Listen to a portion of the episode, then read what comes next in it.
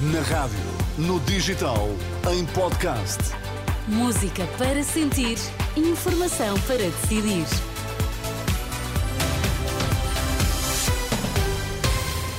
Hora de ouvirmos as notícias, edição das 10. Bom dia, Sérgio Costa. Bom dia, O que é Teresa. que temos em destaque? Agricultores em marcha lenta, protesto em Vila Real. A Associação eh, Sindical dos Profissionais da Polícia diz que atribuir suplemento às secretas é convite ao protesto das forças de segurança. Vamos ouvir Sérgio Costa nesta edição das 10 da Renascença. Previsto para os próximos minutos, mais uma concentração, um protesto de agricultores, desta vez em Vila Real. Os produtores afetos à CNA pedem, entre outras medidas, apoios à produção. Em Vila Real está a jornalista Olímpia Mairos. Bom dia, Olímpia. Já há sinais desse anunciado protesto? Bom dia, Sérgio. Os agricultores começam agora a chegar aqui à rotunda do quartel em Vila Real. É daqui que, com as suas alfaias agrícolas e tratores, vão rumar eh, à Câmara Municipal, onde pretende entregar um caderno reivindicativo.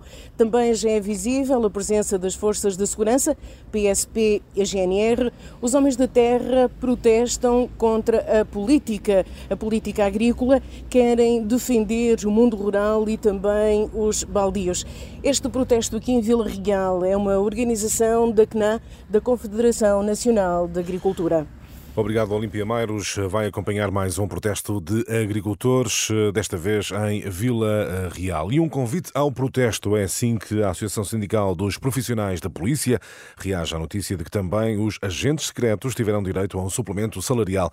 De acordo com o Diário Público, que avança a notícia, a medida foi decidida em dezembro e o valor do suplemento é, em média, de 400 euros para cada agente das secretas. Uma decisão semelhante ao do que foi decidido para a Polícia Judiciária. Paulo Santos, da ASP, lamenta o que diz ser o secretismo da decisão e diz ser um convite ao protesto das restantes forças de segurança. Aquilo que percebemos é claramente, uma vez mais, parece que cada dia que passa, os profissionais da PSP, da GNR e também da Guarda Prisional são confrontados com eh, informações que excluem sempre estes polícias da PSP, GNR e Guarda Prisional daquilo que são as valorizações remuneratórias e a dignificação da sua carreira. Isto, de facto, é um convite eh, por parte deste governo, um convite expresso a que os polícias cada vez mais evidenciem a sua insatisfação e demonstrem a sua, a sua luta.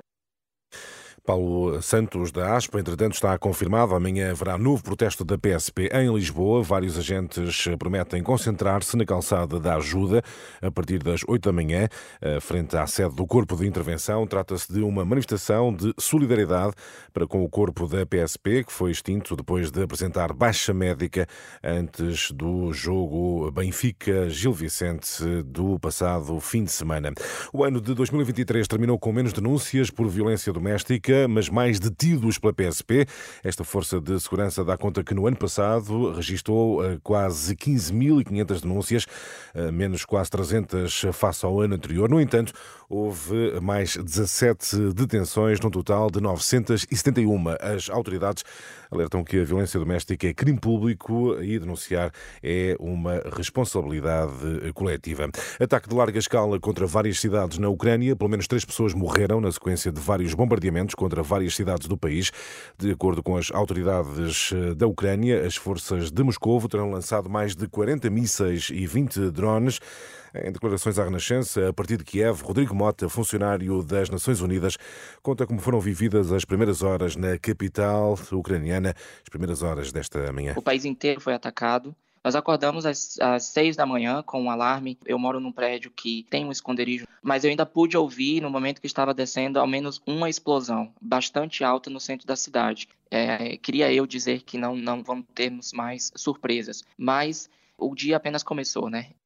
O relato de Rodrigo Mota, cidadão brasileiro, funcionário das Nações Unidas, ouvido por André Rodrigues numa manhã de violência em toda a Ucrânia. Um testemunho, Teresa, ficará disponível, claro, no uh, site do costume, rr.pt. Obrigada, Sérgio Até. Costa. Até já.